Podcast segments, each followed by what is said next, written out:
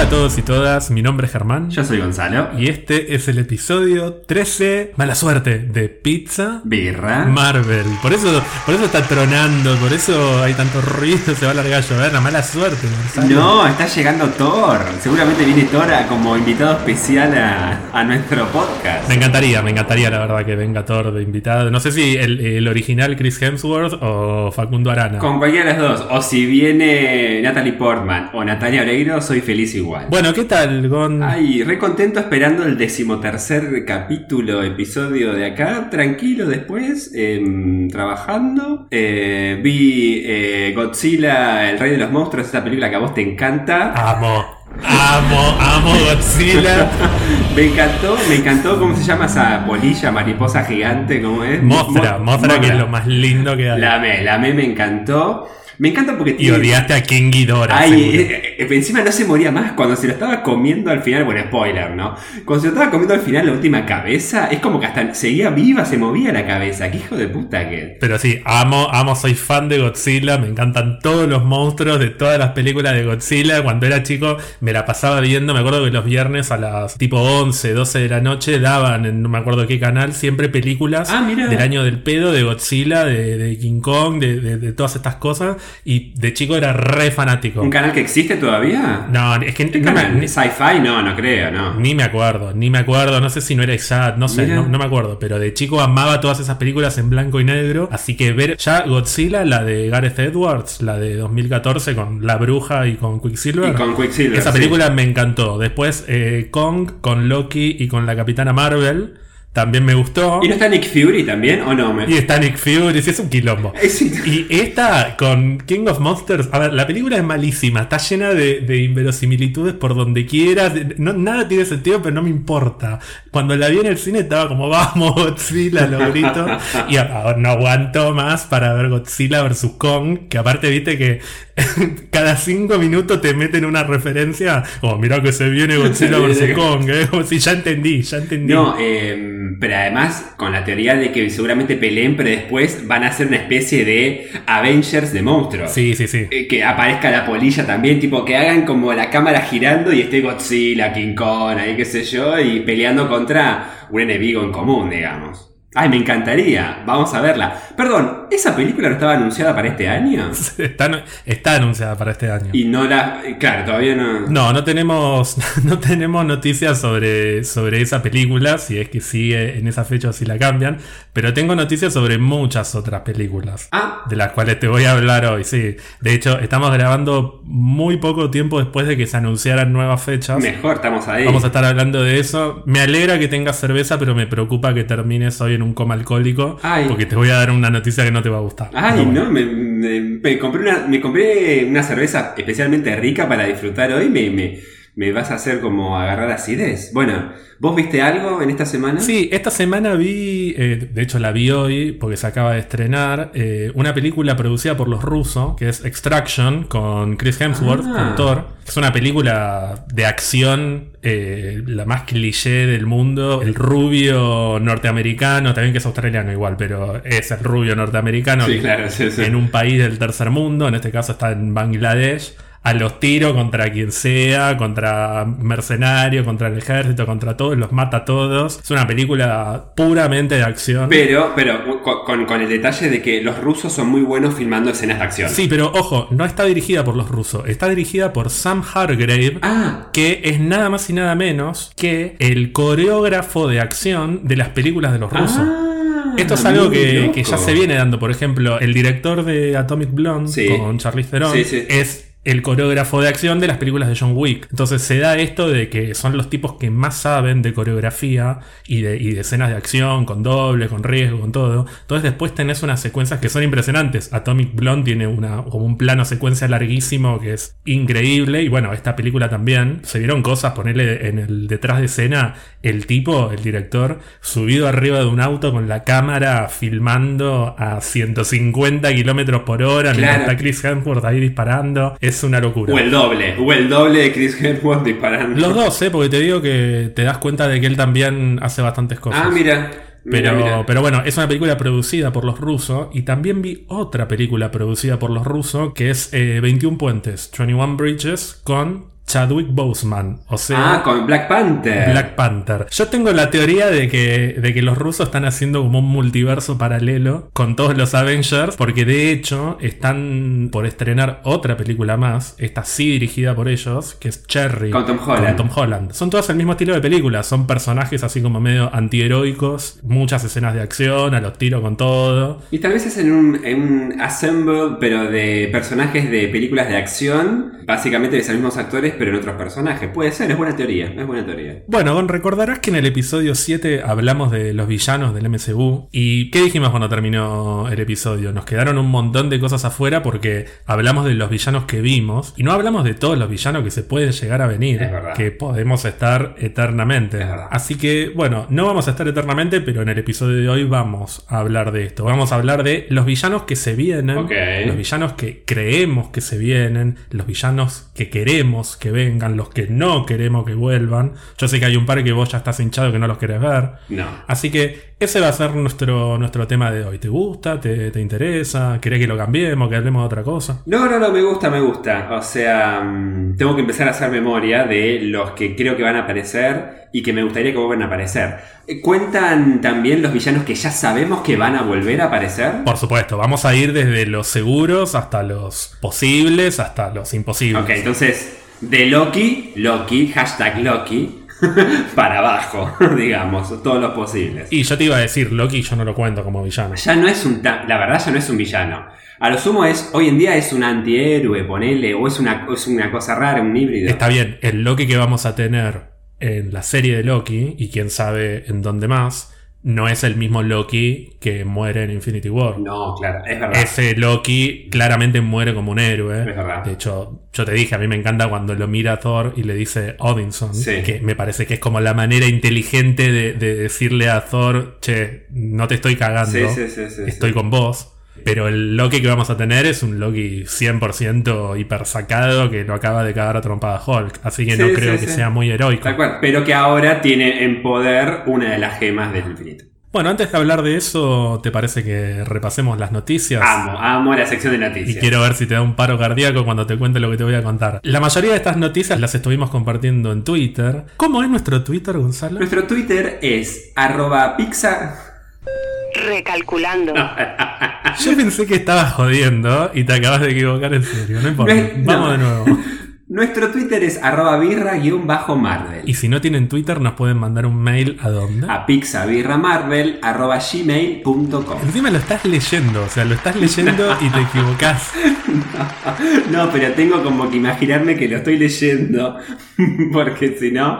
eh, por- Porque me sale primero pizza, porque tengo hambre. Bueno, hace muy, muy, muy poquito, pocos minutos antes de la grabación de este podcast, para cuando lo escuchen ya va a haber pasado un poquito, un poquito más de tiempo, se anunciaron nuevas fechas. O sea, si es nueva fecha, claramente no son buenas noticias, claramente. Vamos a ir fase 4 y películas adyacentes, Sony, Fox, etcétera, en orden. 6 de noviembre, Black Widow, esto ya lo sabíamos. Ajá. Por el momento, Black Widow se estrena este año en noviembre y sería la única película de Marvel que veríamos este año. Ya acá tenemos un cambio, porque recordá que antes de Black Widow teníamos Venom 2. Ah, ok. Venom 2 no la vamos a tener este año, ahora te digo cuándo la tenemos. En febrero de 2021, 12 de febrero, Eternals. También sabíamos que Morbius, esta película de Sony, se había pasado para marzo de 2021. Sí. Hasta ahora estamos todo perfecto. 7 de mayo de 2021, Shang-Chi y la leyenda de los 10 anillos. Sigue Shang-Chi. Y acá empieza Quilombo. Ay. Venom 2, que la teníamos este año, Sí. Sony decidió moverla para el 25 de junio de 2021. Ju- Ok, ah, perdón, no- me, me olvidé en qué año estábamos. Ok, 25 de junio de 2021. Ok. Claro, se patea desde octubre de este año hasta junio del año que viene. Y sabemos además que no se va a llamar Venom 2. Anunciaron el título oficial que es Venom Let There Be Carnage. Ah, sí, o sea, ese. Venom que haya carnicería, Venom que haya matanza, no sé, un título completamente exagerado. Recordemos que Carnage es el, va a ser el villano de la película. Claro, pero no termina así la película, la escena post-créditos de la primera de Venom. La película termina con spoiler para el que no la vio, pero bueno, tampoco, tampoco es el padrino, chicos. Eh, termina con Tom Hardy, o sea, con Eddie Brock encontrándose en la cárcel con Cletus Cassidy, este asesino serial que es, es un psicópata hiper mega peligroso, al que le va a hacer una entrevista. Y Cletus Cassidy, que está interpretado por Woody Harrelson, le dice muy poco sutilmente: Cuando salga de acá va a haber Carnage. ¿Qué pasa? Esta película se mueve para junio Sí. y en julio, un mes después, se estrenaba Spider-Man. Y la tercera, la tercera con Tom Holland, sí. Bueno, no se estrena Spider-Man en julio. Oh. Se patea Bueno. para noviembre de 2021. Lo cual es razonable porque para que se estrenara en julio tenía que empezar a filmarse en julio de este año. Lo cual Está bien, está bien. obviamente no va a pasar. Pero si Spider-Man se estrena en noviembre de 2021, ¿qué teníamos en noviembre de 2021? Teníamos. ¡Ah! Doctor Strange, Doctor Strange. Teníamos dos. Doctor Strange 2 no se va a estrenar en noviembre de 2021. La próxima fecha que tenemos de Marvel es en febrero. Febrero 2022. Tampoco se va a estrenar en febrero de 2022. En febrero de 2022 se mantiene Thor Love and Thunder, pero se corre una semana antes, se iba a estrenar el 18 y ahora pasa al 11. Y el 25 de marzo de 2022, o sea, dentro de prácticamente dos años, se estrena Doctor Strange in the Multiverse of Madness. Perdón, ¿va a haber una estrena? ¿Va a haber dos películas de Marvel un mes al otro? Seis semanas de diferencia. Principio de febrero, fines de marzo. Ah, pero ¿cómo patearon Doctor Strange entonces? Creo que es la que más patearon de todas. ¿sí? Es la que más sale perdiendo. Así que sí, en febrero Thor Love and Thunder, en marzo Doctor Strange in the Multiverse of Madness, y de ahí en más no dijeron nada. Teníamos Black Panther 2 en mayo de 2022 y Capitana Marvel 2 en julio de 2022. Mi suposición es que si van a meter Doctor Strange en marzo, no van a patear Black Panther ni Capitana Marvel 2. Porque si no hubiesen puesto Doctor Strange en mayo y listo. Claro. Así que para mí lo que hicieron acá fue, eh, bueno, enrocamos Thor y Doctor Strange, pero, pero la, la metemos, o sea, no la seguimos pateando porque si no se nos descontrola. Ahora, ya vamos cuatro películas. En 2022 teníamos una fecha en octubre. La de Blade, supuestamente. Claro, o sea, no estaba anunciada, pero era una película para octubre, para el 7 de octubre de 2022, que es como el mes de Halloween. Marvel nunca había estrenado una película en esa fecha, así que suponíamos que iba a ser Blade. Pero, ¿qué se estrena ahora, el 7 de octubre de 2022? Spider-Man Into the Spider-Verse 2. Estaba originalmente en abril de 2022 y la patean para octubre de 2022. Ahora, si Sony va a estrenar una película de Spider-Man el 7 de octubre, es muy improbable que Marvel estrene una película, sea Blade, sea quien sea, el mismo día. Pierden todos. Así que yo supongo que Blade, saludos. Sí, sí, sí, sí, sí. Entonces, yo lo que creo es que esta película que íbamos a tener en octubre de Marvel, para mí no la vamos a tener. No van a tener una quinta película en 2022. Vamos a tener Thor en febrero, Doctor Strange en marzo, Black Panther en mayo y Capitana Marvel en julio. Mi gran duda todavía sigue siendo si realmente van a poder estrenar Black Widow en noviembre de este año. Y bueno, esa es la pregunta que nadie se puede responder porque no sabemos. Pero perdón, por lo que estás diciendo, si lograron hacer una especie de enroque y de, che, bueno, estrenámoslas un poco juntitas, Thor, febrero y Doctor Strange, marzo, ¿por qué, llegado el caso de nuevamente extremo, por qué no febrero 2021 Black Widow, marzo 2021 Eternals? A ver, lo que pasa es que para mí las fechas que estamos hablando ahora van a seguir cambiando. Siempre cambian, de hecho, las fechas de las películas, las mueven una, dos semanas, a veces un mes. Sí, sin pandemia incluso, o sea, siempre suelen moverlas un Acá poco. lo que hicieron inicialmente fue correr toda una fecha, pasar película por película a la fecha siguiente y ahora acomodaron todo por Sony. Claro, claro. Me da esa impresión. Como no les quedó otra más que mover Spider-Man para, para una fecha conflictiva. A ver, te- tenía. Sony, yo me imagino la, la- la conversación. ¿Viste como hablamos en, en su momento cuando anunciaron las fechas nuevas? Que el ratón dijo. Bueno, me chupa un huevo si es mayo, si es febrero, si es julio.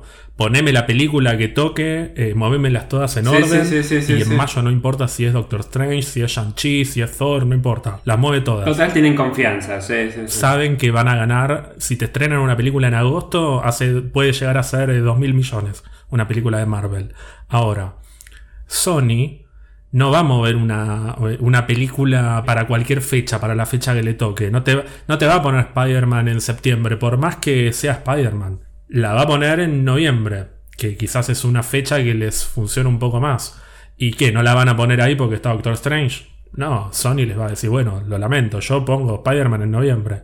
Y ahí me imagino que el ratón se, se haber tenido que tragar todo y decir, bueno, a ver cómo mierda hago para no tener que patear todo eh, más todavía habrán hecho este esfuerzo de ver cómo pueden meter Doctor Strange para no terminar teniendo Doctor Strange dentro de 5 años y no tener que seguir pateando y pateando películas y le, encontrarán la vuelta, qué sé yo. Y además, teniendo en cuenta el estreno de WandaVision, que no sé si se modificó o no la fecha, pero claramente, claramente es... Bueno, a eso quería ir. Todo el mundo está, está preguntándose qué mierda pasa con la serie, porque encima nunca tuvimos fechas reales de estreno. Sabíamos en su momento que Falcon y Winter Soldier iba para agosto y WandaVision para diciembre, pero nunca nos dijeron el 8 de diciembre se estrena el primer episodio. Dijeron los, los meses, más o menos. Cuando empezó la pandemia, todos dijimos, bueno, no, si se atrasan las cosas, y todavía no se terminaron de, filmar, está bien que están como al 95%, pero faltan cosas. Y si encima están conectadas tan fuertemente con las películas, no las vas a poder estrenar caprichosamente cuando se te canta. Pero ¿qué pasa? Si Doctor Strange se mueve un año... Por eso. Disney Plus es una plataforma que recién está empezando y que no tiene en este momento mucho contenido propio, más que todas las latas de, está bien que tienen millones de películas y series, pero están muy desesperados por tener contenido nuevo. Ya están con Mandalorian 2, Mandalorian 3, todo. Yo no me imagino que aguanten todo otro año para estrenar WandaVision solo para que tenga conexión con Doctor Strange. Ok,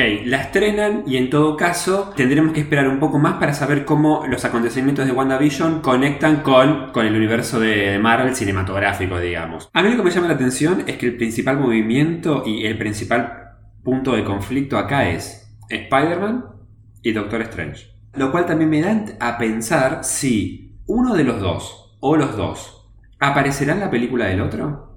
Están en Nueva York los dos. Chau Tony Stark, qué sé yo. Me da la sensación de que Doctor Strange podría aparecer tranquilamente en Spider-Man 3. Puede ser. No lo había pensado. Siento que o uno de los dos, o los dos, para mí va a aparecer la película del otro. Tenemos que inaugurar la sección de apuestas y empezar a anotar todas estas cosas. Así como yo aposté en su momento que Hulkling iba a ser un personaje importante de Capitana Marvel. Ah, bueno, claro. Bueno, ya vamos a hablar de eso porque encima estuve leyendo Empire ahora y estoy como el rey del universo. Estoy como, dame con todo lo que tenga Hulkling. Pero me da esa sensación. Siento que acá claramente en todo este mundo de noticias, es clara, el, tema de, che, ¿qué hace? Para mí fue, ¿qué hacemos con Spider-Man y Doctor Strange? Bueno, de más está decir que de New Mutants no tengo noticias. No. ¿Y cómo está, cómo está afectando todo esto a Aria? ¿Aria salió a decir algo? Aria está en este momento eh, pidiendo que le hagan un test de coronavirus. Y sí, porque ya es como de, bueno, ¿qué más? O sea, ¿qué más me puede pasar? O sea, llévame, llévame, le dice a los siete dioses. A los dioses antiguos y los nuevos. Claro, que me lleven los dioses antiguos y los nuevos. Y Rolor y, y el Señor de la Luz, todo. a mí me importan los dragones, nada más. Así que, bueno, ¿más noticias tenemos? No, la verdad que no tengo más noticias. Te puedo decir que Chris Hemsworth leyó y contó que leyó el guion de Thor Love and Thunder y que le pareció espectacular. Y todo el mundo lo empezó a levantar esa noticia como Chris Hemsworth dice que el guion de Thor Love and Thunder es increíble, el mejor guion que leyó en su vida. Sí, es el protagonista, ¿qué va a decir? La verdad que no me gusta el guion. Están todos hablando de que Chris Hemsworth dijo que es el mejor guion de la historia. Y sí, Obvio. El de Extraction también le ha parecido buenísimo. La verdad que es bastante malo. Pero bueno, igual me gustó la película. Vos sabés que yo tengo una cosa por estas películas de acción en la que se me va toda la crítica a la mierda.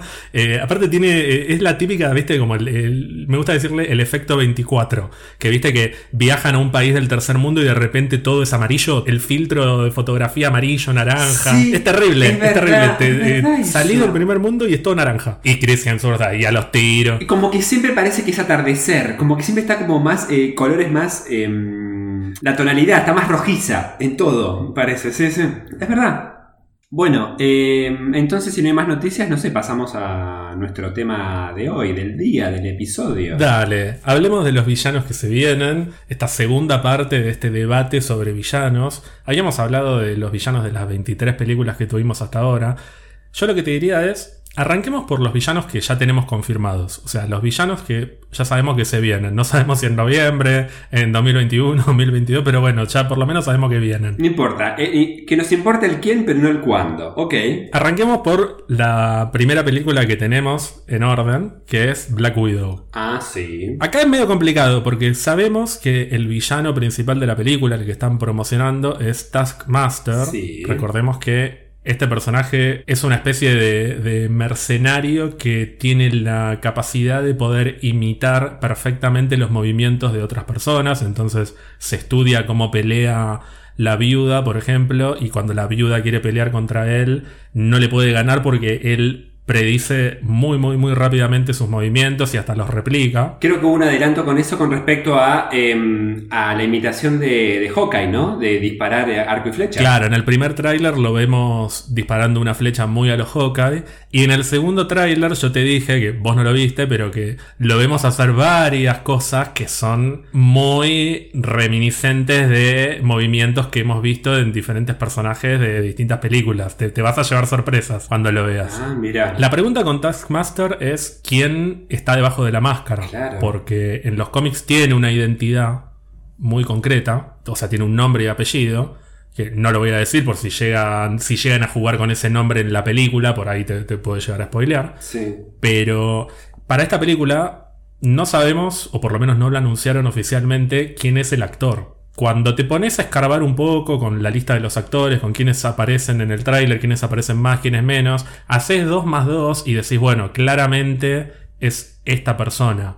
Pero eso también es muy obvio, sobre todo para una película de espías. Claro. están todos esperando que se saque la máscara. O sea, yo tengo la, la suposición de que se va a sacar la máscara y vamos a ver que es esta persona que yo supongo, que es la que todos los que están escuchando deben suponer, pero no lo voy a decir por si hay alguien que está muy, muy, muy lejos de los spoilers. Como yo. Pero yo supongo que después vamos a tener como un plot twist en el que resulta que otra persona era de verdad y no era él, o, o- o hay más de uno. Como, como un poco como repetir nuestra escena de eh, Winter Soldier que la vieja pelea ahí la del consejo y termina siendo la viuda, pero ahora más potenciada todavía. Vos querías meter a la vieja, querías hablar de la vieja porque la más. Yo quiero, yo la amo, la vieja, más le vale que aparezca. Pero bueno, al ser una película de espías, me parece que va a ir un poco por ahí y que vamos a tener más de un villano. Además sabemos que aparece el general Ross, que no es un villano, pero... pero no, claramente Pero no. está más cerca de ser un villano que de ser un héroe. No, yo no lo pondría como villano, yo lo pondría como em,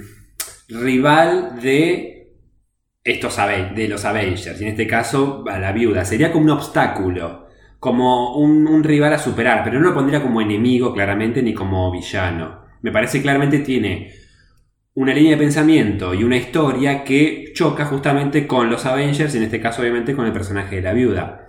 Que va a molestar, que va a interferir, que va a ser un obstáculo, algo que sacarse encima del camino, seguramente. Pero para mí está lejos de ser el factor clave o plot twist o lo que sea del desenlace, digamos, de- de, digamos, de la última parte de la película de la viuda. Bueno, tal vez en la viuda, pero en el futuro del MCU. Bueno, en ese caso, pero ahí yo ya lo pondría como villano a futuro. Y ahí, pero ahí ya es otra cosa, porque además sabemos que en los cómics se convierte en un villano más concreto que Sí, es el, en Red Hulk. Claro, el Hulk rojo. Y además, hemos hablado en algún momento de que hay muchos rumores hace rato de que en el MCU vamos a ver eventualmente una versión cinematográfica de este equipo de los cómics que se llaman los Thunderbolts. Sí. Y que no casualmente el apodo del general Ross es Thunderbolt. Que son una especie, a mí me gusta decir muy mal y, y seguramente mucha gente me insulte cuando diga esto, que son como el escuadrón suicida de Marvel. Que son estos villanos barra antihéroes. Ya veo en Twitter, no, boludo, no sabes nada, no, bajalo, déjalo hablar a Gonzalo nada más que él sabe, no, flaco, cualquier cosa. güey". Eh, me chupan toda la. Que alguien los, los recluta y los manda a hacer diferentes misiones. Bueno, en los cómics no funcionan exactamente así, pero me parece que cinematográficamente podrían ser el equivalente. Tenemos al general Ross, que es como la pata militarizada del gobierno, que dice, bueno, tengo a tal personaje, tengo a tal otro, tengo a tal otro, los junto y hago un equipo para hacer diferentes tareas, diferentes misiones. En los cómics tenemos dos equipos. Tenemos los Thunderbolts y tenemos además los Dark Avengers. Sí. Vamos un poquito a entrar en detalle sobre esto y a especular qué de todo esto podemos llegar a ver. Los Thunderbolts son más o menos esto que venimos diciendo, son un grupo de supervillanos que forman un equipo generalmente liderados por alguien. Eh, de hecho, inicialmente están liderados nada más y nada menos que por el Barón Zemo, Importante. que es un personaje que vamos a ver también dentro de muy poquito. Confirmadísimo. Y que inicialmente son villanos haciéndose pasar por héroes, pero que eventualmente las cosas que van pasando los llevan como por un camino de, de redención y, y se van arrepintiendo y se terminan convirtiendo en héroes o, o en antihéroes. Tenemos muchos equipos. Hay, hay un equipo liderado por el Barón Zemo, hay un equipo liderado por el, el Hulk Rojo del General Ross, hay un equipo incluso liderado eh, por Winter Soldier. Y de hecho, Taskmaster, el villano de Black Widow, es miembro de los Thunderbolts en algún momento. Hay muchas posibilidades de que veamos algo de esto. Mirá los nombres que te vengo diciendo. Baron Zemo, el General Ross, Winter Soldier. Están todos dando vuelta alrededor de las mismas películas. Sí, sí, Por eso sí, yo en algún momento te dije, para mí, aunque Black Widow sea una precuela, va a estar más conectada con Falcon y Winter Soldier de lo que creemos. Y después tenemos el otro equipo que es los Dark Avengers, que es un concepto medio parecido, pero en realidad son liderados por Norman Osborn. Y acá sí son villanos, villanos, villanos. Y de hecho se están haciendo pasar por superhéroes reales. Es decir, eh, Bullseye, por ejemplo, se hace pasar por Hawkeye. Capitán América alguien se hacía pasar, que no me acuerdo quién era. Bueno, ¿O el no? US Agent eh, que va a aparecer en Falcon y Winter Soldier se hace pasar por el Capitán América. Es decir, el Capitán América falso oficial que aparece en Falcon y Winter Soldier. Sí, sí, sí, sí. Se hacen pasar por ellos. Claro, claro, La claro. gente piensa que son ellos realmente. Piensan que es Clint Barton, que Que es es Steve, Steve. etc. Y Norman Osborn con la armadura de Iron Patriot, que es esta armadura que vimos en Iron Man 3, es el líder del equipo. Y son villano villanos. Ahora, dijimos recién US Agent como Capitán América, por ejemplo. ¿No hay posibilidades de que el gobierno en algún momento diga, bueno, tenemos que reformar a los Avengers y lo pongan al general Ross a armar un equipo controlado por el gobierno de Avengers oficiales? Por ejemplo, US Agent como Capitán América. Claro, claro, no estaría mal, porque a ver, el punto de conflicto que inicia el conflicto en Civil War y la, la disolución de los Avengers es justamente, che, ustedes tienen que responder a nosotros. Entonces, si los Avengers originales no respondieron y ahora están disueltos, y claramente ante una amenaza de mayor o menor medida, a escala eh, Thanos o ni siquiera tanto, o más todavía, y si creamos nuestro propio equipo de Avengers, como también una especie de refuerzo público, político y, y- y mundial de decir, che, miren, el gobierno, ponele, ¿no? El gobierno de Estados Unidos o las Naciones Unidas lograron eh, crear su propio equipo de Avengers para que el mundo se sienta protegido, qué sé yo, porque los otros ya no existen más.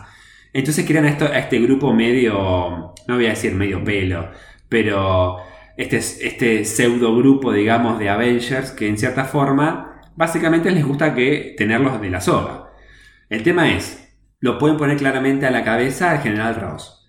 Pero hasta qué punto pueden lograr controlarlos. Porque tampoco tienen la esencia tan natural, voluntaria de decir, che, no, nosotros somos independientes y nuestra misión es proteger al mundo de las peores devastaciones, sean terrícolas o del espacio exterior, qué sé yo. Pero no estaría mal. Creo que estaría bueno, me parece que en vez de que vayan por dos líneas como los cómics, estaría bueno que lo presenten como un híbrido de las dos. Claro, yo imaginaba eso. Hacer los dos equipos es bastante repetitivo, sobre todo como, como lo estamos planteando. A mí me parece que pueden hacer un híbrido de, de las dos ideas. El tema es cuándo y en dónde. Y contra quién, por ejemplo. Y si tenemos, en lugar de una Avengers 5, una Dark Avengers, por ejemplo, y los Dark Avengers están liderados por el General Ross. No, no, no. Ahí yo, en, esta cosa de, de apostar, yo apuesto que eso es trama para una serie. Yo tampoco creo, eh. te tiro la pregunta a lo Fantino para ver qué me contestas. Para mí tampoco. No, no creo que Ah, el título Dark Avengers para una película para mí no, no, no tiene la fuerza. No, no, sobre todo como para hacer la siguiente después de Endgame. No, claro. No, no. Todo esto de Thunderbolts y Dark Avenger, para mí, unificás las dos líneas, digamos, de cómics, creas una idea más o menos que combine las dos y que, que cierre por las dos, y da tranquilamente para hacer eh, una serie en Disney Plus. ¿Qué personajes tenemos? Tenemos obviamente al General Ross, tenemos al Barón Zemo en Falcon y Winter Soldier. En esa misma serie vamos a conocer a US Agent, que es este Capitán América nuevo. Tenemos por ahí encerrado en algún lado, suponemos, a Abomination, está ahí desde hace como 12 años. Bueno, lo estaba notando acá. Claramente Abomination la podés, lo podés reflotar de la nada porque es un bicho digital, si querés hablarlo desde el punto de vista de producción de una película o una serie. Con un, poco con un poco de plata haces una buena versión de Abomination, que seguramente a esta altura va a ser mejor que lo que eran los efectos cuando salió el increíble Hulk, así que seguramente se va a ver muy bien. Y lo metes tranquilamente. Otro personaje que está por ahí perdido, está bien, me vas a decir no es una villana, pero está más cerca de ser una villana que una heroína, de nuevo, es Ghost. Ay, pobre, me no, decís, es no es mala, bueno, pero casi lo mata a No, Hank no, para, no, yo a Ghost me la reservo para. Para posible un cameo en Ant-Man. Pero no 3. te olvides igualmente que no estamos hablando de un equipo de villanos, ¿eh? O sea, los Dark Avengers son un equipo de villanos liderado por el villano mayor que es Norman Osborn, pero los Thunderbolts no. Sí. Los Thunderbolts son héroes. Lo que pasa es que son héroes que originalmente sí, sí, eran villanos. Y ojo, uno de los personajes que yo te dije que lideró al equipo de los Thunderbolts en los cómics fue Winter Soldier. Nos estamos olvidando de Winter Soldier, que tanto dijimos, bueno, su historia ya se termina, no, no tenemos mucho para contar con él. Y si lo tenemos como líder de un nuevo equipo, el equipo de los Thunderbolts, justamente el villano reformado, es decir, el General Ross como el Nick Fury y Winter Soldier como el líder del equipo en, en el terreno, en las peleas. No es mala, la verdad que. Pero pará, vos estás diciendo que la persona que movilizó básicamente todo el poder militar y policial y de investigación mundial para ir a cazar a una persona y matarla, como era mm, Ross sobre Bucky, ahora Bucky va a trabajar para esa persona en Civil War. O sea, básicamente General Ross estuvo a la cabeza de los acuerdos de Sokovia y claramente debe haber estado con una conexión mundial a la casa de la cabeza de Bucky. Y ahora sí que Bucky va a trabajar para General Ross, una de las personas que seguramente buscaba la cabeza de él. Sí, porque es un político. Es una estratega el tipo. O sea, los escenarios van cambiando. El general Ross también estuvo en el funeral de Tony con Hulk ahí a, a 20 metros. Ay, es verdad, es verdad, estaba. Y no lo vimos Tenés razón, tenés razón, persiguiéndolo. sí, es verdad, estaba en. Me había olvidado. Las estrategias políticas van cambiando, el mundo va cambiando, el mundo de Civil War ya de por sí era distinto al mundo pre-Avengers. Sí, sí, sí, y el mundo post-Endgame va a ser radicalmente diferente al mundo de Civil War. El lugar que ocupan los Avengers en este mundo, ahora, para mí está a años luz de lo que era en Civil War. Ya lo vimos en Far From Home. Son héroes, los recuerdan a todos. A Tony, a Visión, al Capitán y a la viuda. Sí, sí, sí, sí, sí. Pero por eso te digo, como cambia el mundo, cambian las estrategias políticas y si el gobierno necesita un equipo de superhéroes en este momento, porque es otro mundo, claramente la persona que más capacitada está en el gobierno para poder liderar esto es el general Ross, que además es un cínico. Ya desde su primera aparición se hace mucho énfasis en lo cínico que Sí, es. sí, sí, es verdad. Ahora que lo pienso es verdad. Pero quiero volver un poco más sobre lo que decías de, es verdad el rol, los acontecimientos que pasan después de Endgame dejaron al, al- al sacrificio y al logro de los Avengers a un nivel, digamos, que es un agradecimiento mundial. Entonces va más allá de cualquier quilombo que hubo en Civil War. Y es verdad. No existen más los Avengers, no existen más. Entendemos que Avengers 5 va a ser un conflicto que requiera inevitablemente, che, tenemos que volver a juntarnos con lo que somos y con lo que podemos porque este conflicto cósmico galáctico es heavy y no es que es solo cósmico o, tipo de magia como Doctor Strange, tenemos que todos porque se viene heavy. Pero hasta que eso llegue, hasta que eso, los acontecimientos de Avengers 5 lleguen, es como, che, ok, los Avengers ya está, lograron lo suyo, pero sigue habiendo problemas en la Tierra, en el mundo. Y si tenemos nuestro propio equipo de superhéroes, pero ahora sí, con la cuerda agarrada por el gobierno y con, claramente, con la persona que de más confianza a nivel político gobierno pueden tener, que es el General Ross. Y si vuelve a pasar algo como Endgame, no tenemos más Avengers. Y bueno, entonces formamos un equipo de superhéroes con lo que tenemos. Hasta que obviamente ese equipo de superhéroes no, o sea, es la- el 1% de lo que pueden obviamente ofrecer los Avengers, los New Avengers o lo que sean, reunidos ante semejante amenaza que puede, seguramente venga del espacio, ¿no? Pero. Claro, las amenazas que se van a venir seguramente van a. No te va a servir tener un Capitán América 2. Claro. O tener un Hawkeye 2 o lo que sea. Claro. Vas a necesitar un Claro. maestro de las artes místicas, una capitana intergaláctica Kree, o incluso un superhéroe que además es el rey de una nación. Sí, Black Panther, sí, obviamente. Vamos a ver qué va a hacer Shang-Chi en todo esto, pero bueno, me encantaría ver qué va a hacer. Bueno, saliendo un poco de los Thunderbolts, pero sin irnos tanto, Barón Zemo US Agent. Dos personajes que sabemos que los tenemos en Falcon y Winter Soldier. Al margen de todo esto que estamos hablando del equipo, ¿qué papel te parece que van a ocupar en la serie? ¿El Barón Zemo va a ser el villano de la serie? ¿O hay algo que no sabemos todavía? No, el varón Zemo no va a ser villano de la serie. Está bien que hay un antes y un después de, de Infinity War. Y obviamente con Endgame. Seguramente Simo haya cambiado. ¿Será el villano? ¿Será un estratega? ¿Será que un villano principal lo buscó a él para como secuaz?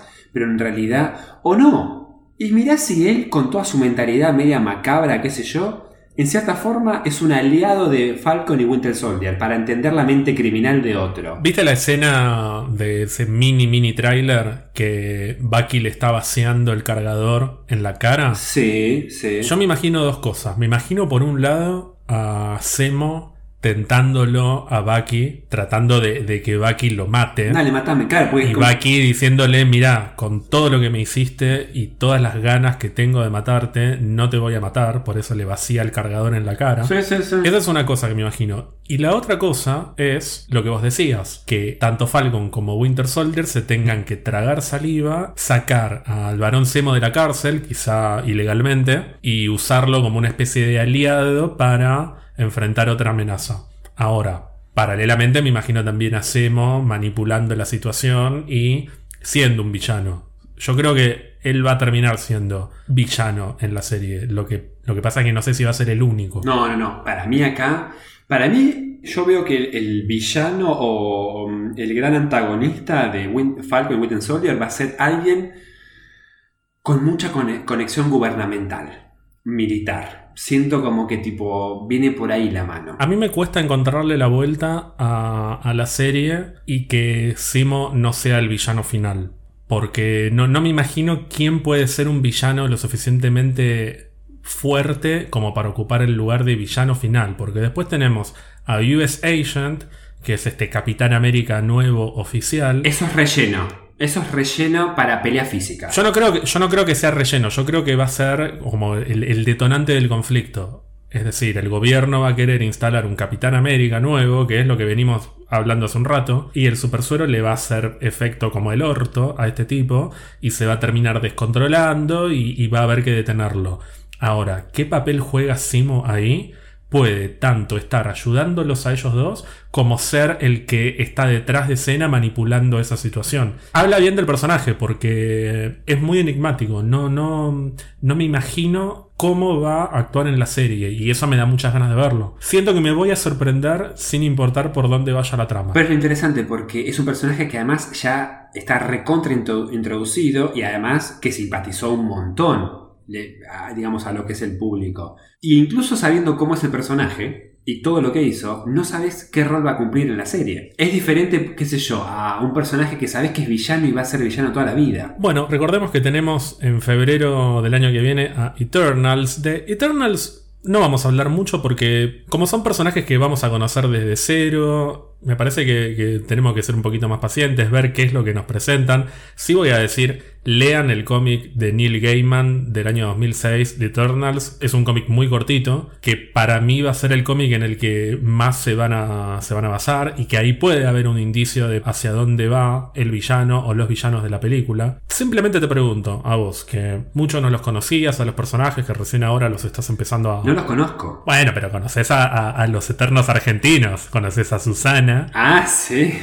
A Susana. Susana que es Tena, ¿no? Sería nuestra Angelina. Angelina. Qué pobre, la mordieron los perros esta semana. Adoptó un perro y lo tuvo que devolver. Eso, vivo. Tuvo que devolver un perrito, un perrito que la mordía. Qué mala. Y bueno, pero es una eterna. Es ella lo que yo te digo, ella está cosas. acostumbrada a, a criaturas, animales cósmicos. Entonces un perro que la muerde no entiende, entonces se lo quiere sacar encima. Pero pobre, igual muy mal la, eterna. Después tenemos a Adrián Suárez, que sería nuestro Y Cares, o sea, nuestro Rob Stark. Icare. Está un poco devaluado, pero bueno. Sí, Sí, y, y Caris es demasiado chongo en la versión de Marvel y el nuestro tampoco ya. Mío viejo, ya.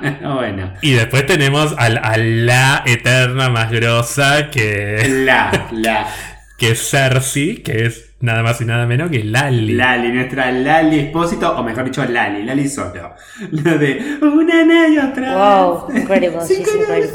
Y después no es eterno, pero también anda dando vueltas por ahí Jon Snow, que es nuestro Peter Lanzani, por supuesto. Nuestro Peter Lanzani, sí, que siempre está en culo. Buen culo igual. Bueno, vos que no conoces a los personajes, ¿qué imaginás para esta película? Yo imagino que tiene que pasar algo, eh, algo cliché va a pasar, que es que uno de los Eternos termine siendo villano o enemigo de el grupo de los Eternos. Buenos, entre comillas, ¿no? O sea, hay un traidor, como lo fue, por ejemplo, Loki en la primera Thor. Exacto, como fue Loki. Sí, no sé si alguna otra más hubo algún traidor. Y Jude Law, Jude Law. Ah, Jude Jude Law. Law que le mintió a Vicky Zipolitakis. Claro, después de tener el hijo encima en nuestro universo. Claro, primero se casaron, tuvieron el hijo en nuestro universo y bueno, en el universo original la, la tradición no, le mintió con sus orígenes. traicionó, es verdad. Para mí entonces va a haber del equipo principal de los Eternos que se nos van a presentar en la película, uno de esos va a ser o va a ser un traicionero dentro de... Perdón, y tengo mi teoría de que la que va a traicionar al equipo claramente va a ser Susana, o sea, Angelina.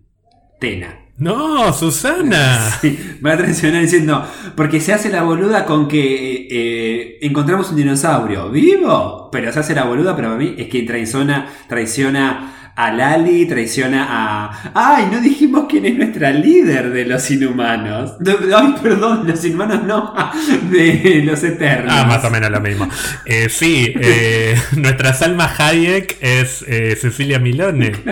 Que siempre está borracha, no importa, pero la queremos igual. Bueno, otra película que tenemos después de Eternos es Shang-Chi. Mm, Y sabemos que el villano de Shang-Chi va a ser el mandarín, pero no el mandarín de Iron Man 3, sino el verdadero, el que después se llevó a Ben Kingsley ahí en el corto, lo, no sabemos si lo mató, qué le hizo. Ahora, el mandarín originalmente es, como sabemos todos, un villano de Iron Man. sí. Entonces, ¿cuánto se van a pegar al personaje original? ¿Cuánto lo van a cambiar? La película se llama La leyenda de los 10 anillos y sabemos que el mandarín es un- una especie de aristócrata millonario y experto en artes marciales, genio científico, que usa 10 anillos que están adaptados de una nave extraterrestre, o sea, con, con tecnología extraterrestre, Sí. y con cada anillo tiene, tiene un poder diferente y con eso quiere dominar el mundo, bla, bla, bla. ¿Cuánto de esto te imaginas que vamos a ver? ¿Por dónde te imaginas que lo pueden llevar? Encima en una película de un personaje nuevo como Shang-Chi. Para mí,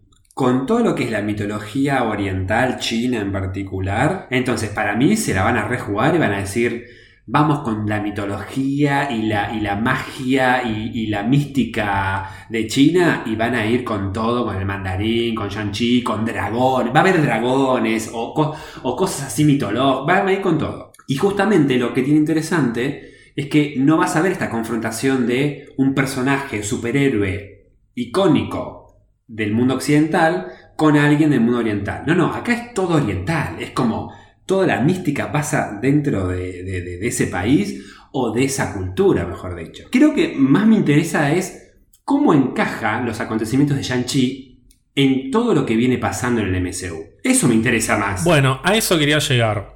A eso quería llegar, porque cuando yo te dije lo de Black Panther, como un superhéroe que además es el rey de una nación, yo tengo la idea de que estamos yendo cada vez más hacia algunas historias que van a involucrar líderes de diferentes naciones o culturas o lo que sea.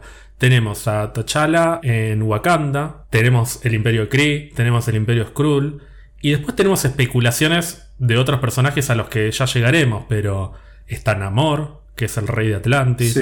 está Doom, el presidente Doom, que es el líder de Latveria, y tenemos, por ejemplo, a este personaje, el mandarín, que yo te preguntaba cómo te lo imaginabas, porque yo me imagino un tipo que no es solamente un villano, es el líder de, de un mega ejército, o sea, me lo imagino como eh, casi como un intento de emperador que quiere conseguir estos anillos para conquistar el mundo y, y hasta me lo imagino como un líder político, Sí. por ejemplo. Es difícil imaginar bien si no, si no sabemos cómo va a ser la historia. Hay rumores sobre por dónde podría ir la historia de Shang-Chi, pero al margen de eso, me cuesta imaginar a este personaje que claramente va a implicar una reinvención, porque originalmente está muy atado a la Claro. historia de Iron Lo Man. que tiene interesante es, decís, bueno, a ver, leo los cómics de Shang-Chi para ver en qué se pueden basar. Pero al mismo tiempo, son tan pocos que seguramente a lo sumo cuenten un poco el origen del personaje, pero después la historia claramente no va a ser la historia del villano y la que se desarrolla en la historia, no va a ser claramente sacada de Shang-Chi, porque para mí van a inventar una historia de cero, pero va a estar también muy arraigada a lo que es las historias de El Mandarín en los cómics,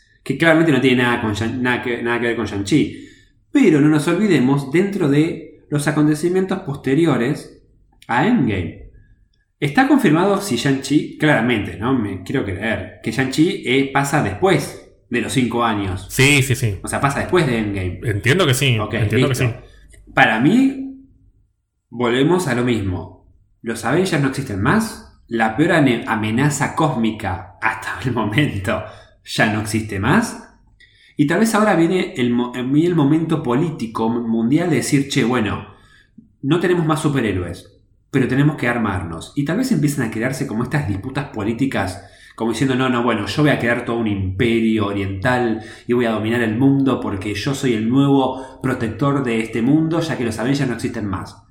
Y tal vez lo mismo piense, tal vez incluso T'Challa piense, bueno, ya que los Avengers no existen más, la nación más preparada y más tecnológicamente desarrollada somos nosotros. Y tal vez hay todo un tema de conflicto de ahora cómo Wakanda se vuelve a acomodar al mundo, una vez que había salido, como qué aporte puede hacer Wakanda como protectora del mundo, no solo de su nación. Y tenés al general Ross diciendo, che, bueno, ahora que los Avengers no existen más, queremos nuestro propio grupo de superhéroes y consolidemos a Estados Unidos como, como la, la, la fuerza de choque nueva tras la disolución de los Avengers. Ahora, ya que hablas de T'Challa y ya que hablamos de conflictos geopolíticos, sabemos prácticamente nada de Black Panther 2, pero tanto Namor como Rey de Atlantis, como nada más y nada menos que Doom como líder de Latveria, para mí son dos grandes candidatos para ser villanos, o por lo menos enemigos, en Black Panther 2. Me la juego más por Namor. Sí. Sí, me la juego más por Namor. Me parece que me gustaría más como introducción Black Panther 2, o sea, después de, la locura y éxito y antes y después que implicó Black Panther en el cine, qué sé yo. Pero me encantaría que un villano que después en cierta forma se termina convirtiendo también en Avenger o, héroe, me encantaría que como introducción y presentación del personaje aparezca Namor en Black Panther. Doctor Doom para mí si bien claramente está hiper asociado y familiarizado con los Cuatro Fantásticos, Doctor Doom eh, siento que tiene que venir más de una película que tenga que esté en un contexto más americano o de Estados Unidos, más neoyorquino lo que sea, y presentarlo no como enemigo de los acontecimientos de Black Panther 2. Doctor Doom es el enemigo de, de los Avengers. Tiene que estar presentado a una escala que sea una amenaza no solo de Che contra Wakanda o Black Panther. No, no, Doctor Doom tiene que, no sé, hasta tener su propia película, te diría. Tranquilamente. No, está bien, pero, pero si estamos hablando de conflictos geopolíticos, tranquilamente Doom puede ser alguien que esté en las sombras orquestando estos diferentes conflictos. Sí. Un conflicto entre China y Wakanda, entre Wakanda y Atlantis, etc. Ok, pero entonces yo lo pondría con un personaje que tiene participaciones o menciones en estas películas, pero que después termina siendo villano real y el, punto de conflicto y choque en la trama de o un Avengers o una película de Cuatro Fantásticos. Lo que sí me imagino es que Latveria va a ser una nación nueva, no va a ser una nación que estuvo desde siempre como Wakanda. De hecho, hay una teoría recontra conocida y mega popular, de estas que están dando vueltas desde hace millones de años, que a mí me gusta mucho, que es que Sokovia, lo que en su momento fue Sokovia, Sí, sea. Claro. quedó completamente destruida y fue reconstruida principalmente por Víctor Von Doom y eventualmente se convierte en Latveria. Y eso también explica por qué el tipo es tan importante en su, en su nación. Sí, sí, porque reconstruyó no solo un país, sino encima un país que fue destrozado por los Avengers. Claro. Lo cual justificaría por qué lo quieren defender. No, y justificaría también por qué Wanda también esté tan asociada a él. Porque es donde ella nació. Podrían ponerle ese giro, como diciendo, che, esta persona reconstruyó el país donde yo nací y que los Avengers destruyeron. No olvidemos que tal vez para esos momentos estemos viendo a no Wanda Mac- eh, Maximoff, vemos a la bruja Carlata, una persona que tal vez ya alteró la realidad, qué sé yo, y, está totalmente loca, y que el Doctor Doom ve como claramente una persona que no, esta mejor la tengo cerca, che, mira, reconstruí tu país, que los Avengers destruyeron, ¡Ah! los Avengers, sí, qué sé yo, entonces la tiene para sí, y ante cualquier amenaza tiene a la bruja ahí agarrada como diciendo, esta hace mierda lo que quiera, mejor la tengo como aliada. Ya que hablas de esto, ¿quién va a ser el villano o la villana de Doctor Strange en el multiverso de la locura? Para mí Dormammu vuelve a aparecer como cameo por lo menos. No es el villano principal, claramente, pero para mí Dormammu vuelve a aparecer. El varón mordo claramente tiene que va, va a aparecer, pero no va a ser el villano principal, sino que va a ser un villano al estilo más ay, ¿cómo decirlo? Va a ser como Loki en Dark World o, o en Ragnarok. Claro, tal cual. Tal cual, va a ser así. Tiene que ser un personaje que tenga no solo conocimientos de la magia, sino que tenga que ser una, amenaza cósmica. Tal vez quieren, o una de dos, o ir a un villano clásico, o van directamente a un nuevo villano. Para mí, el, el planteo también que están teniendo en la construcción de post-Endgame es este balance entre recuperar villanos clásicos de los Avengers o directamente empezar a, a inclinarse más por eh, las, las historias más actuales o más recientes. Este nuevo reborn de los Avengers, digamos. Yo, personalmente, pongo todas las fichas a Mephisto. ¿No me fisto? Yo te dije, yo, yo empecé a hacer cuentas un día y dije, che, está todo dado para que Mephisto sea el villano de Doctor Strange. En un universo paralelo, esta película dirigida por Scott Derrickson hubiese tenido de villano a Nightmare. Eso lo firmamos con escribano público, con todo. El villano de Doctor Strange 2 iba a ser Nightmare. Pero en el universo que tenemos hoy, para mí está todo dado para que sea Mephisto. Primero por lo más obvio, que es que Disney ahora tiene todos los personajes que antes tenía Fox. Sí. Y Mephisto era un personaje de Fox. Pero además, WandaVision. La conexión con WandaVision. Mephisto es muy importante Sí. en la historia de los bebés de Wanda. Es una historia muy, muy falopeada porque además no, no es que transcurre en un cómic, es algo que fue pasando a lo largo de diferentes décadas y que lo fueron modificando. Eh, en algún momento la bruja y Visión se casaron y gracias a los poderes medio mágicos de la bruja conjuró dos bebés y tiempo después resultó que esos bebés en realidad eran una proyección que ella había construido usando dos piezas del alma de, otro personaje. Tiempo después le dieron la vuelta para que resultara que ese personaje no era el que, el que creíamos originalmente, sino que era Mephisto. Y mucho tiempo después, después de que ella incluso pierde la cordura por completo porque se entera de que había perdido dos bebés, porque encima perdió la memoria, un quilombo. Mucho tiempo después, esas almas reencarnan en dos personajes nuevos que son Billy y Tommy, o sea, Wiccan y Speed.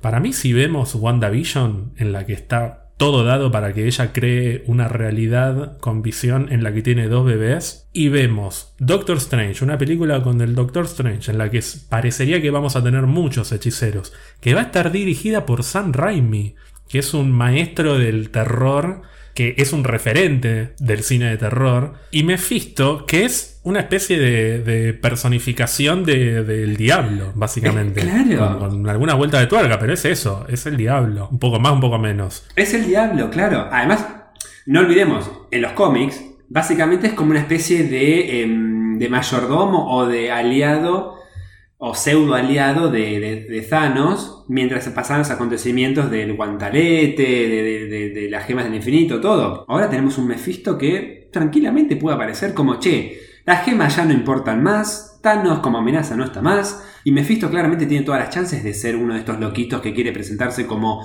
gran rival de no solo cósmicos, sino de las realidades. Yo lo que me imagino es esto. En WandaVision, Wanda empieza a usar sus poderes con mucha más soltura de la que venimos viendo hasta ahora. Seguramente conozca a este personaje de los cómics que es Agatha Harkness, que es esta mujer que, la entrena y que quizás sea, ¿por qué no?, la villana de, la serie.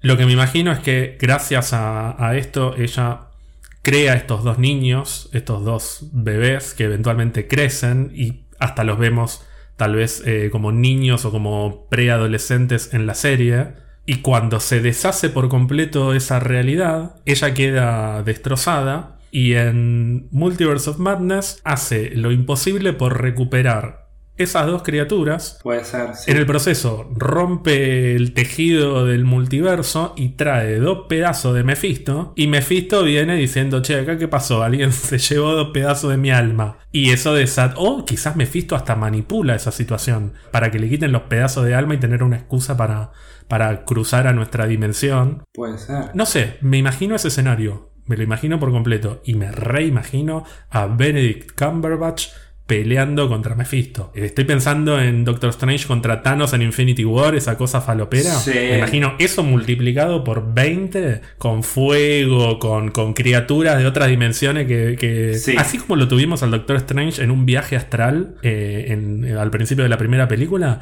así me imagino que va a ser la pelea final. Pero vos es que, y esto ya lo vengo pensando hace rato y ahora claramente nos da el tiempo que estamos hablando de Doctor Strange. Con todos los cambios que hubo, no solo de fecha, sino de director, del aporte que, y la conexión que tiene con WandaVision, ¿qué carajo ahora va a aportar como villano o antagonista el varón mordo? Siento que quedó completamente desdibujado. Es que no va a ser un villano, no va a ser un villano, va a ser un, un antihéroe para mí. Claro. Él se va a sentir el más capacitado para ser el hechicero supremo y se va a tener que aliar a regañadientes con, con el Doctor Strange. ¿Sabes por dónde me la veo venir? Sal- salvando las distancias y, y los años. Posiblemente el varón mordo se termine convirtiendo en lo que se convirtió Harry Osborn en Spider-Man 3 de Sam Raimi. Una cosa de que al final, ok, con todo lo que pasamos y qué sé yo, pero me pongo de tu lado porque hay que vencer a un villano mayor.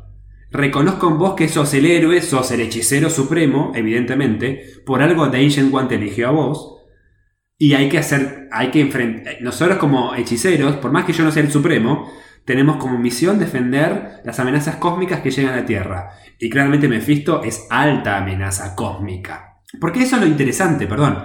Thanos no era una amenaza cósmica. Obviamente No, no. quería la gema del tiempo, todo. Thanos era una amenaza cósmica. Lo que pasa es que Dormammu y todos estos son amenazas Ah, místicas. perdón, eso. Una amenaza cósmica Perdón, de, de- de- de todo el cosmos. Perdón, perdón, tenés razón. Y de hecho, más que una amenaza, fue un genocida cósmico. No, perdón, diría. me equivoqué. Quise decir místico y no cósmico. Claro. Thanos no era una amenaza mística. Es cósmica, obviamente, por, por la dimensión, porque no, es galáctica y re- universal. A lo que voy es, el rol, yo creo que, por, también por los años anteriores que tiene entrenamiento, quien más se creyó el papel del rol que tienen los hechiceros en la Tierra, justamente es el varón mordo.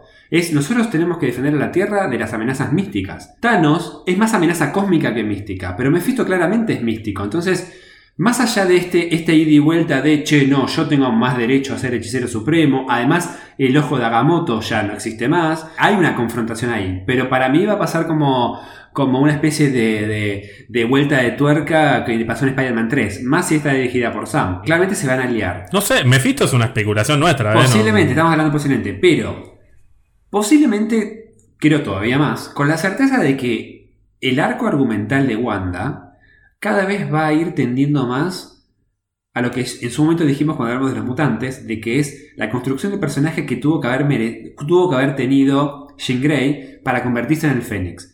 Y que justamente lo que están haciendo en Disney o Marvel Studios, están construyendo muy bien en cada película por separado y con propia serie, lo que después termine en uno de los arcos argumentales de cómics más amados por todos los fanáticos de Marvel.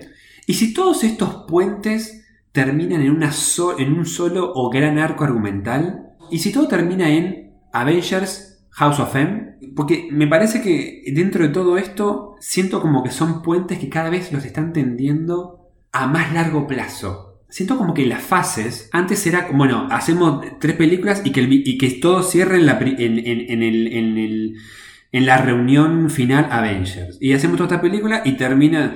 Siento como que ahora están tirando puentes para... Este arco argumental no termina en Avengers 5, termina en Avengers 7, ponele. Pero siento como que ya tienen la libertad y la posibilidad de tirar villanos para que los arcos y las historias terminen mucho más después de los cortes de fases, que por general vienen con Avengers y alguna película más, como, no sé, Ant-Man o Spider-Man, pero digo, Avengers es como el corte de todo eso. Para mí es exactamente al revés. Ah, mira, interesante. Perdón por ser cortamambo, pero No, no, para mí pero, es al revés. ver, ¿Por qué? ¿Por qué? Porque de hecho yo tengo la visión contraria.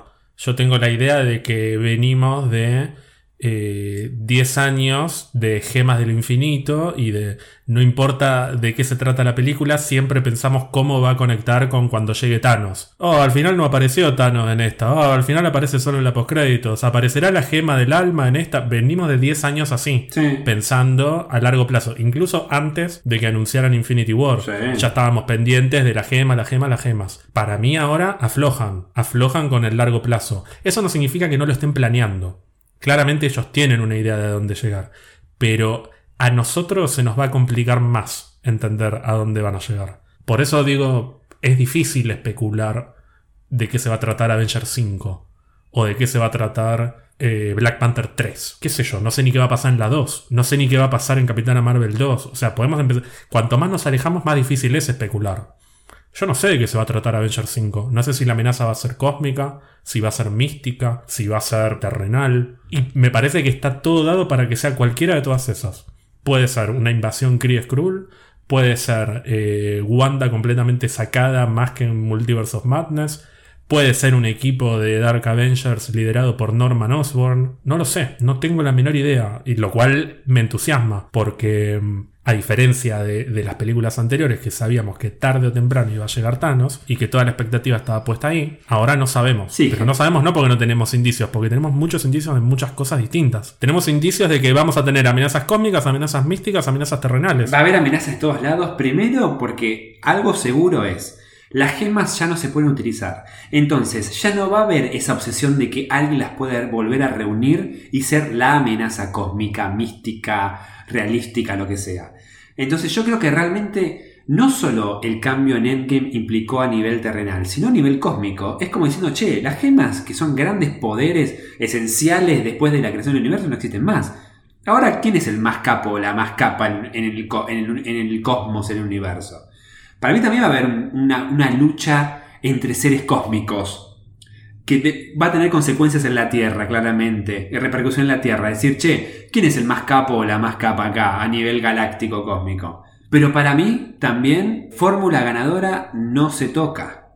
Entonces, si durante tres fases fuiste construyendo y metiendo la idea de que hay un gran villano final, esa fórmula la van a repetir. No, pero eso seguro, eso seguro, pero Thanos recién fue sugerido en la postcréditos de la sexta película. Sí. Y acá estamos hablando de las primeras seis películas después de Endgame, después de Far From Home. Bueno, no la cuento porque es como el epílogo.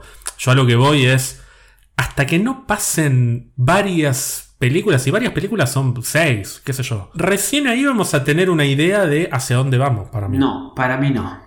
Guarda que en Eternos ya no nos den las primeras semillas totalmente tirada, no tirar los pelos, sino como cosas que te lleven a una cosa que después eso te lleve a pensar o suponer cuál es el villano final. A lo que voy es, no quiere decir que el villano, el villano o los antagonistas o rivales de Avengers 5 tengan mucha conexión con el villano gran final, tipo, Loki lo tuvo, Ultron no, no Ultron no tenía nada que ver directamente con Thanos. Pero fue construido, en cierta forma, por lo que vio Iron Man. Porque Iron Man sabía que se venía una amenaza, que no sabía quién era. Pero Ultron fue consecuencia de Thanos. Para mí, tarde o temprano, todos los caminos conducen a ya sabemos quién, como gran villano futuro. Sí, pero yo insisto que primero vamos a tener amenazas más, más pequeñas. Y cuando hablo de amenazas más pequeñas, una amenaza más pequeña puede ser una amenaza global. Sí, sí, sí, sí, obvio, obvio. obvio. Vamos a empezar a ver semillas del Doctor Doom.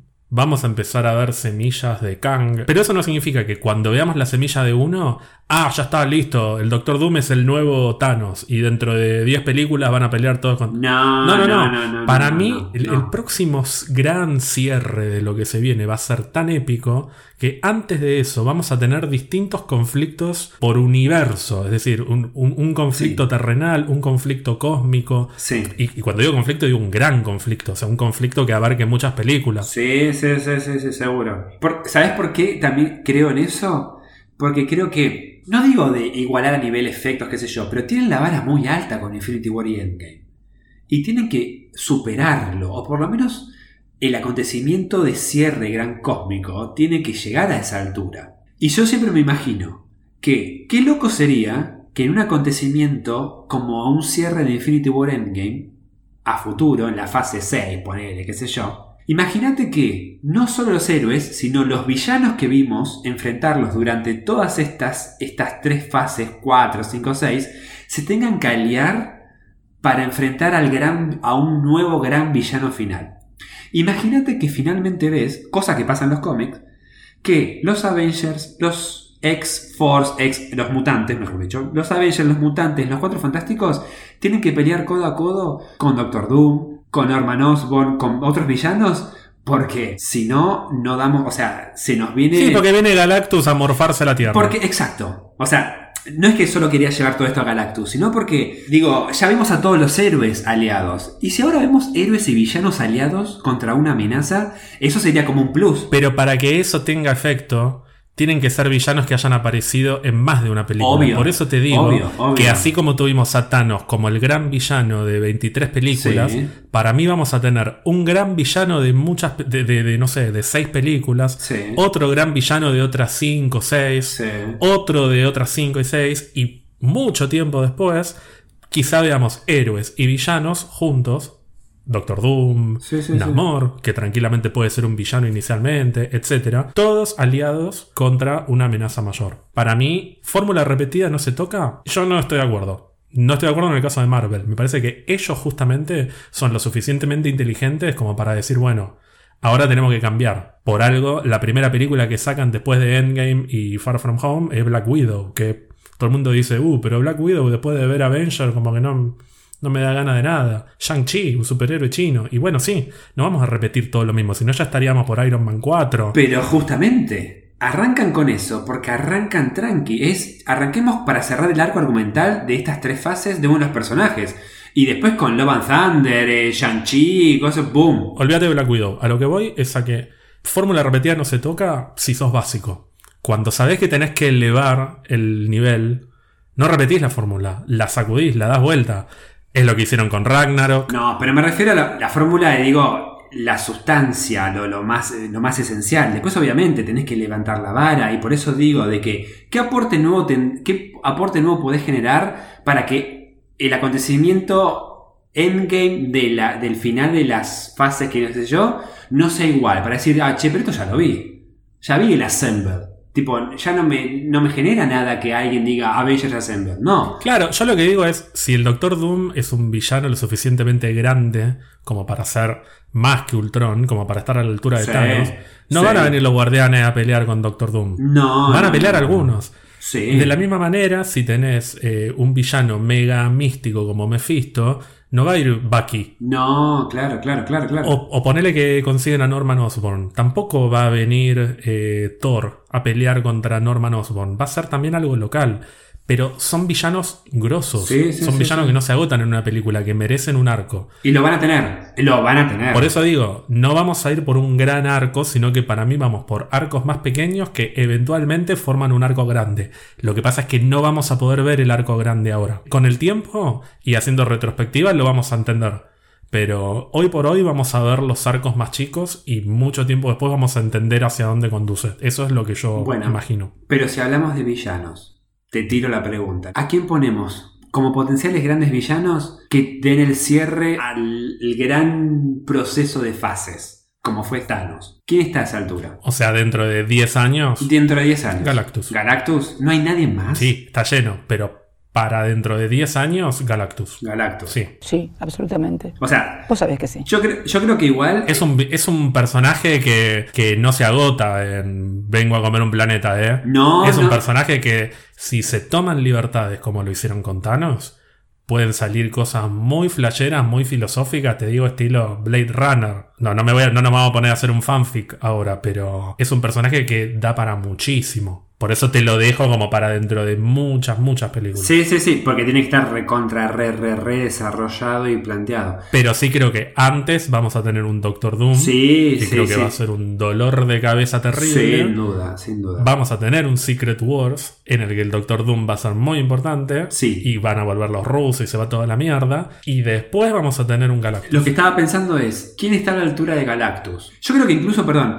en el, en el debate colectivo, Galactus se lleva todos los números para decir, es el futuro gran villano cósmico, místico, terrenal, apocalíptico a vencer. Pero por eso no te lo van a vender eh, desde ya. O sea, lo van a vender, pero no como el villano. Eh, sabemos que está ahí. En algún momento va a aparecer. Pero, pero se lo van a guardar. Se lo van a guardar mucho. Escena postcrédito de Black Widow. Galactus. no, y peor, comiéndose un planeta, como re obvio. Ahora voy por la tierra. There will be carnage. No, there will be Galactus. No, ¿y y cómo sería el título? ¿Avengers? Avengers, let there be Galactus. No, no creo que el ratón, por más que esté remerqueado. No, yo no creo que Kevin Feige le deje al ratón decidir el título de la película. ¡Pero tenga Galactus! Bueno, más que Galactus ya nos fuimos a la mierda, no podemos superar. Así que, muy rápidamente, hagamos más tipo ping-pong. Spider-Man. Ya tuvimos muchos villanos, no solo en el MCU, sino en, sino en las películas de Sam Raimi. Tiene todos los números fijos Craven para ser el próximo villano, aunque no está confirmado. Craven, Craven, definitivamente. También creo que va a aparecer Scorpion, que ya apareció en, la primera del MCU, pero ahora ya vestido. Sí, y, y tenemos también la gran posibilidad de que ahora sí, por fin, finalmente, tengamos a los Sinister Six. Posiblemente. Ahora yo te pregunto, de los villanos que ya vimos, ¿querés volver a ver alguno? Vos sabés que, vos sabés que Spider-Man Spider 2, la segunda de Sam Raimi, es- además es una de las mejores películas superiores que sé yo. ¿Sabés que el Doctor Octopus me encantó? Cómo estuvo personificado, me encantaría volver a aparecer. Yo creo que va a haber un Sinister Six, pero sin el Duende Verde. No sé, siento como que le van a dar más desarrollo al Duende Verde por otra parte y los Sinister Six van a ser otros. No sé. Y aunque no sean en los Sinister Six, al Duende Verde, ¿lo vamos a volver a ver? Mejor dicho, ¿vamos a ver una versión en el MCU? Sí, pero justamente me parece que va a ser uno de los que más se va a, eh, se va a hacer desear que aparezca. Me parece que tenemos más chances de que Venom se cruce con el Spider-Man de Tom Holland que, y que después se alíe con Spider-Man para vencer a Carnage. No sé, ponele, que porque tal vez sigue vivo, no sé qué va a pasar en Venom 2, ponele. Pero son capaces. O sea, sabés que todo lo que tiene que ver con Sony, todo, me parece que el acuerdo, como siempre dijimos, es cada dos años se juntan y dicen, che, bueno, a ver, cambiemos el acuerdo. Yo tengo la teoría de que cuando negocian, Kevin Feige pone todas las fichas a hacemos lo que quieran, pero Norman Osborn nadie lo toca. No lo van a. eh, para mí, Kevin Feige no lo quiere usar porque especula con que en algún momento puedan tener los derechos de todo, así como pasó en su momento con Fox. Y, no se van a arriesgar a usar a Norman Osborn ahora cuando tienen que compartirlo con Sony. Para mí se lo van a estirar lo más que puedan hasta que Tom Holland tenga 30 años. Puede ser. Y recién ahí vamos a tener a Norman Osborn, más o menos. Pero por ahora para mí no lo vamos a ver, porque es un villano muy importante para los Avengers. No el Duende Verde, sino Norman Osborn. No, Norman, Norman, sí, sí. Como líder, de nuevo, volvemos a lo de la geopolítica, pero como líder mundial me parece recontra importante. Y para mí se mueren de ganas de usarlo al estilo Dark Reign y no lo pueden hacer como ellos quieren. Porque es un tema de atrás de cámara y de producción, o sea, no tienen los derechos. Thor. En Thor vamos a tener a Christian Bale como villano. ¿Tenés alguna expectativa? ¿Lo querés ver como alguien en particular? ¿No tenés idea? No, vos sabés que a mí me gustaba el Beta Rain, este, ¿cómo se llama? Eh, nunca me acuerdo Beta. Ray Bill, pero no es un villano. No, pero vos sabés que a mí me interesa más que aparezca Beta, que aparezca eh, Christian Bale como el, el, el matadioses, este carnicero. No sabemos si va a ser el carnicero de dioses. Hay dos opciones. Para mí es más probable que, que sea la otra. Lo que pasa es que a mí el personaje de Gore me gusta mucho. Gore siento que es como.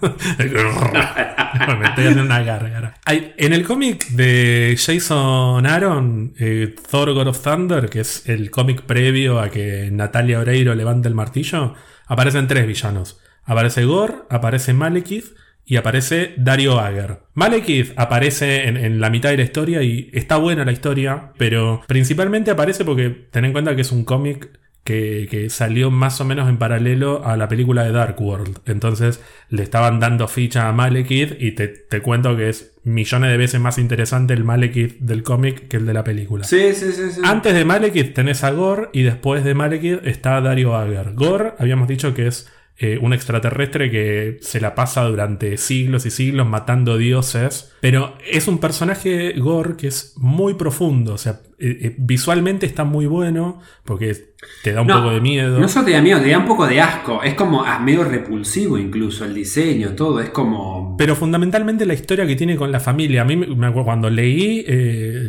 la historia de, de Gore me, me angustió mucho porque se entiende por qué esa, esa obsesión que tiene, que igual es un psicópata. Pero es un personaje muy oscuro para lo que es Taika Waititi. Sí. Mientras que Dario Ager, que es el, el último villano de ese cómic, tiene el nombre de Taika Waititi por todos lados. Por empezar es un CEO. Es un CEO de, de una empresa que ya apareció en el MCU y que apareció mucho, que es Roxxon. Roxxon es esta, esta compañía petrolera. Viste que al final de Iron Man 3 pelean en, en una especie de refinería. En la refinería, sí. Bueno, es una refinería de Roxxon. El falso mandarín le pega un tiro a, a un ejecutivo de Roxxon. Pero además eh, aparece en, en- en muchas películas así como de fondo. En una estación de servicio.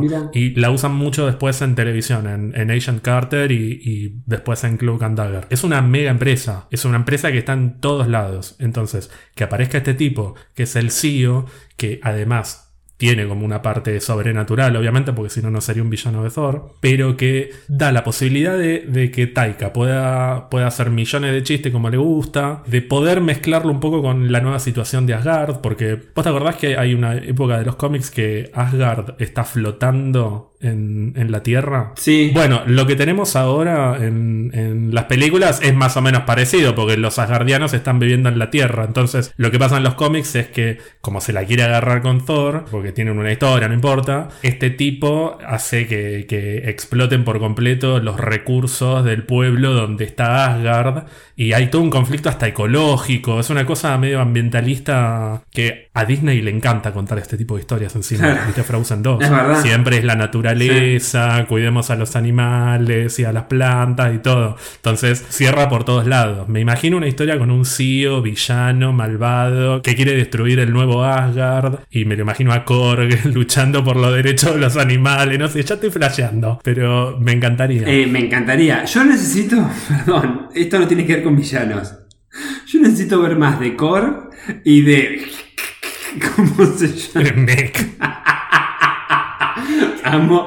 Cito, cierro paréntesis, pero tenía que decirlo. ¿Y a Loki lo querés volver a ver como villano? Lo que, me- lo que pasa con Loki, que eh, es lo que vos me decías, el Loki que vamos a ver en la serie es el Loki de 2012, que está totalmente sacado, re desesperado. Entonces, ahora la gran duda es, si tenemos a este Loki que está todavía en modalidad medio villano, algo que tendría interesante Loki, la serie, es que tenemos que encontrar a, un antagonista o un equipo, una persona, que justifique el hecho de que, che, me pongo del lado de Loki. Ahora es el héroe. ¿Se entiende? Sí, se entiende. Y para mí, Loki va a estar obligado a actuar. ¿Por qué? Por los indicios que, los pocos indicios que vimos de, de por dónde va a ir la serie, vimos que, que va a estar esta especie de policía del tiempo, Sí, la policía del tiempo. que sí. se llama la, la autoridad de variación del tiempo, que son- es como una especie de, de- de policía que se ocupa de regular los, eh, las líneas temporales. Para mí, después de los quilombos de Endgame, va a haber eh, diferentes personajes que van a estar interviniendo todavía más sobre líneas de tiempo.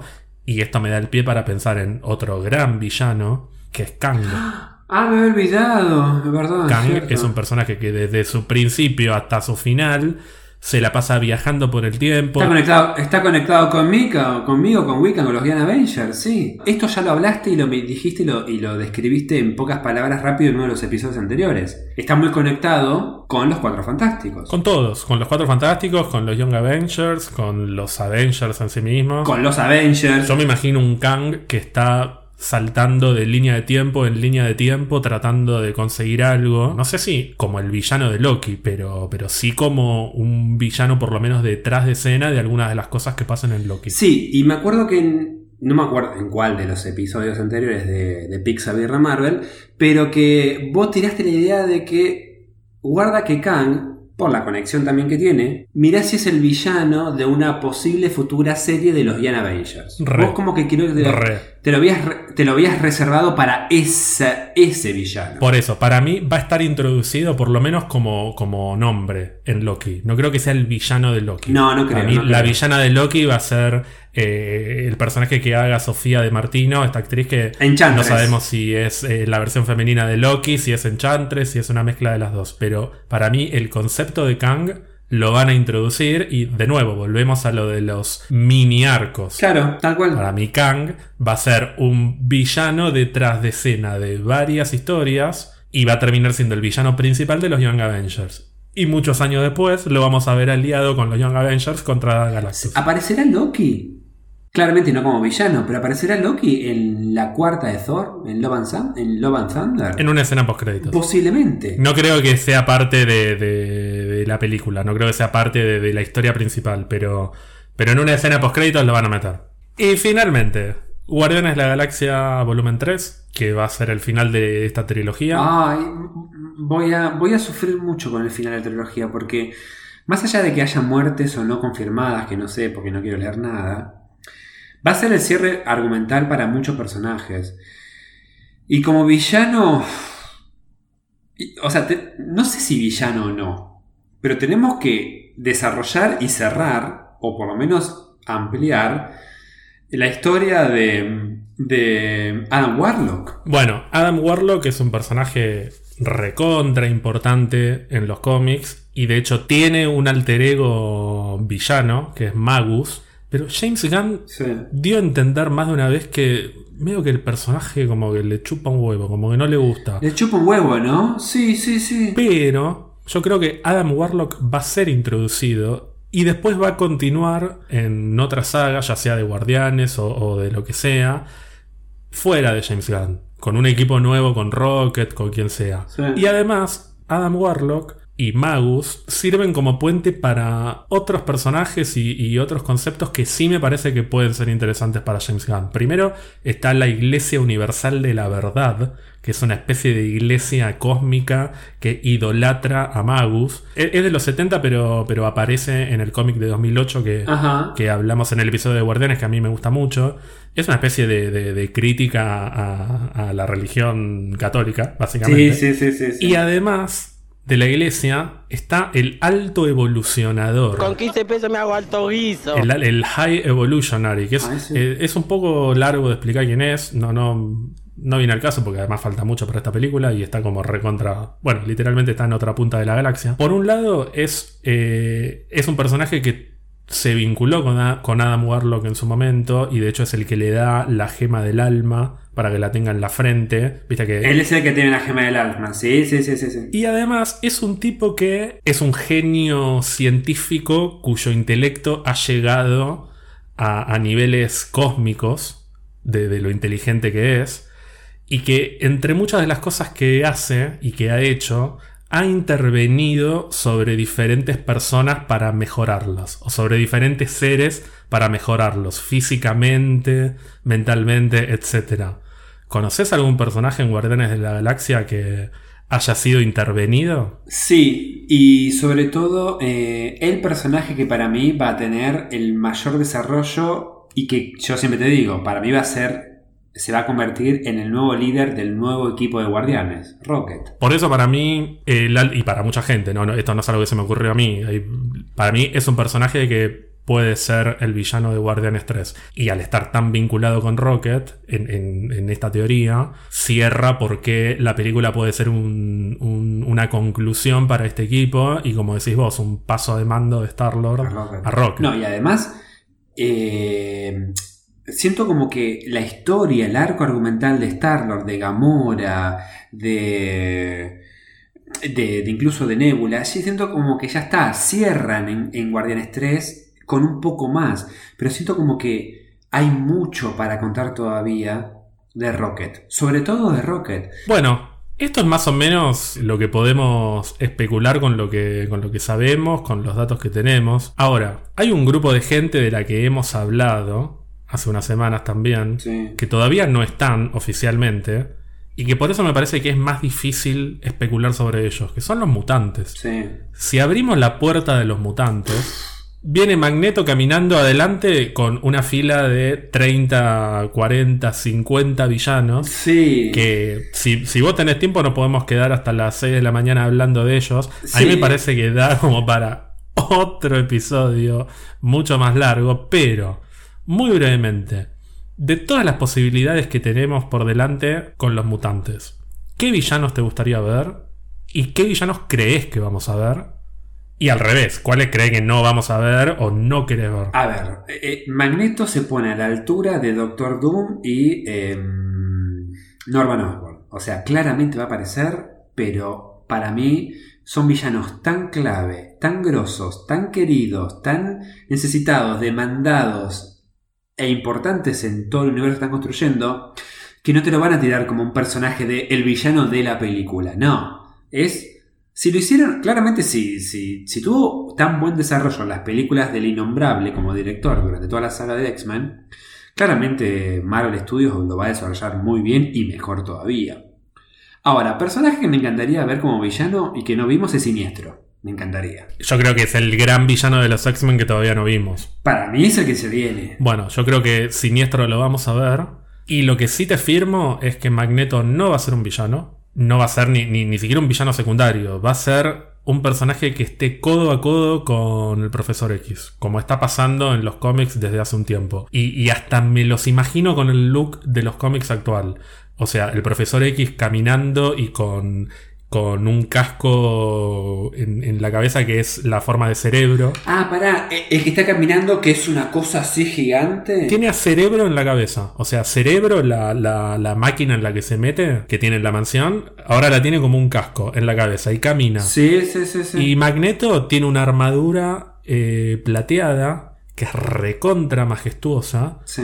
Y están los dos, uno al lado del otro, siempre juntos, con ideologías opuestas Sí, sí, sí. y actuando en conjunto. Es una relación que me encanta cómo está funcionando en los cómics y creo que si hay una rivalidad que hemos visto hasta el hartazgo en el cine, es el Profesor X contra Magneto. Totalmente. Ya hasta, hasta en Dark Phoenix dice cuántas Sí, mismo voy a repetir sí, lo mismo, siempre, cual. siempre me das un discurso. Ya está, o sea, se terminó eso. Se viene otra cosa, por eso te digo que me resulta difícil especular, porque hay que ver, bueno, ya le dedicamos un episodio entero a especular y no llegamos a ninguna conclusión. Hay que ver cómo llegan. ¿Quiénes van a ser los villanos? Difícil. Sí te puedo decir eso, que para mí Magneto no va a ser un villano, va a ser un personaje antiheroico, pero no va a ser un villano. Siniestro tiene que ser un villano porque está ahí listo para que, para que lo, lo exploten y lo hagan re bien. Sí, sí, sí, sí. Y lamentablemente Phoenix no... ya está. O sea, si hay algo que no quiere hacer Kevin Feige es... No, es, es una lástima. Pero ya fue, ya fue. Fénix ya fue. Y me parece que alguien a la cual dudo que rescaten es Apocalipsis. Después de lo que pasó con Thanos, Apocalipsis es como. Sería un poco repetir la fórmula y. meh. Me parece que Apocalipsis, chao. Es una lástima, porque es otro, otro villano que a mí me gustaría ver bien. Me encantaría volver a ver a Mystique. Es un personaje que para mí la rompe en la personificación que sea. Me encantaría que ojalá aparezca Mystique.